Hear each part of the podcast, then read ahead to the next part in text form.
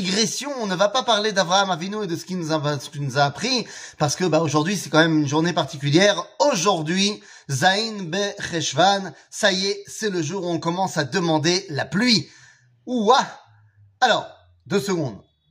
Je sais que si on habite en route c'est pas vrai, c'est pas du tout le jour où on commence à demander la pluie, puisqu'on va demander seulement la pluie Acharet Trufat Tishrei, c'est-à-dire on va demander la pluie, la pluie à peu près entre le 5 et le 6 décembre. Excusez-moi, mais ça c'est en route En Eretz Israël, on va commencer à demander la pluie aujourd'hui, on a commencé hier soir, Bezain Bercheshvan. Et ça, eh bien ça les amis, c'est bourré d'enseignements. Pas parce que la journée du Zain Cheshvan est particulière en soi, mais parce qu'elle est tout simplement deux semaines après Sukkot. Et alors qu'est-ce que ça veut dire? Alors le Talmud se pose la question, quand est-ce qu'il faut commencer à demander la pluie? Il y en a qui disent juste après Sukkot, pendant Sukkot. Au final, on demandera la pluie, c'est-à-dire on dira ou en fonction si on est Ashkenaz ou Sefarad, deux semaines après la fête de Sukkot. Et la raison, elle est ultra technique. Elle est complètement technique. Elle n'est pas maoutite, elle n'est pas fondamentale. Elle est technique. C'est quoi? Eh bien, c'est qu'à l'époque, ça mettait jusqu'à deux semaines pour un juif qui a été venir faire les fêtes à Jérusalem de revenir jusqu'à Babylone. Et donc, on ne veut pas qu'il pleuve pendant son chemin de retour jusqu'à Babylone. Et donc, pour que son chemin de retour ne soit pas trop compliqué, eh bien, on a attendu qu'il soit rentré pour lui, pour demander la pluie. Les amis, mais enfin, pourquoi lui faciliter le retour en route Salaharet? C'est quand même quelque chose de très bizarre. On n'est pas obligé de lui faciliter le retour bagalout. On lui facilite tout simplement pas le retour bagalout.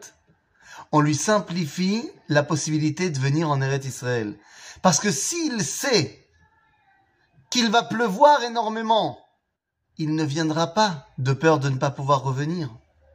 C'est ce qu'écrit Flavius Joseph.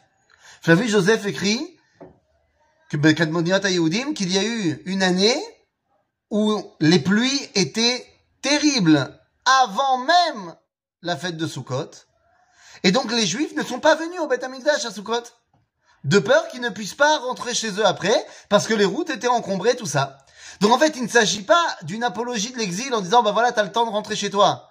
C'est une apologie de, viens, on va te laisser le temps de retourner chez toi, Altidag, ne t'inquiète pas, mais viens.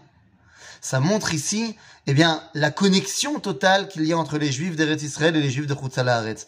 On doit toujours chercher un moyen de rester connecté.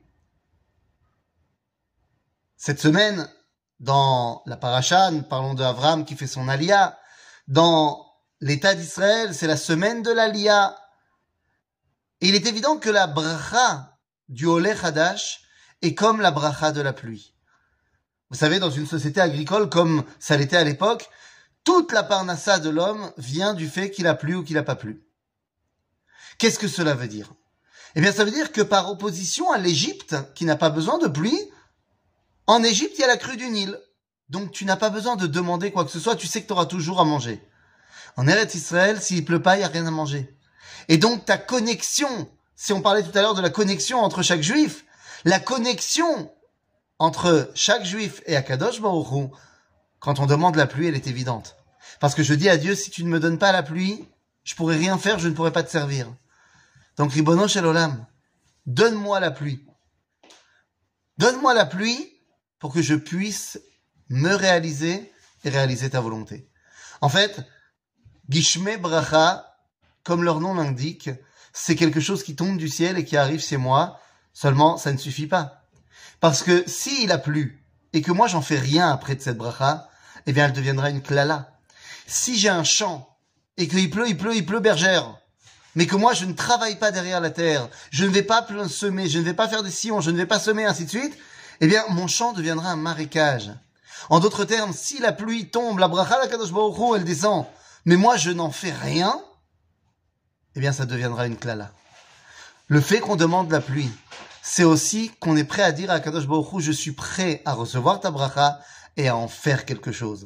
De la même façon que le Oleh arrive ici et dit, je ne suis pas venu pour me tourner les pouces, mais je suis venu pour commencer à participer, eh bien, à la perfection encore mieux du peuple juif, du pays d'Israël, et ainsi de suite.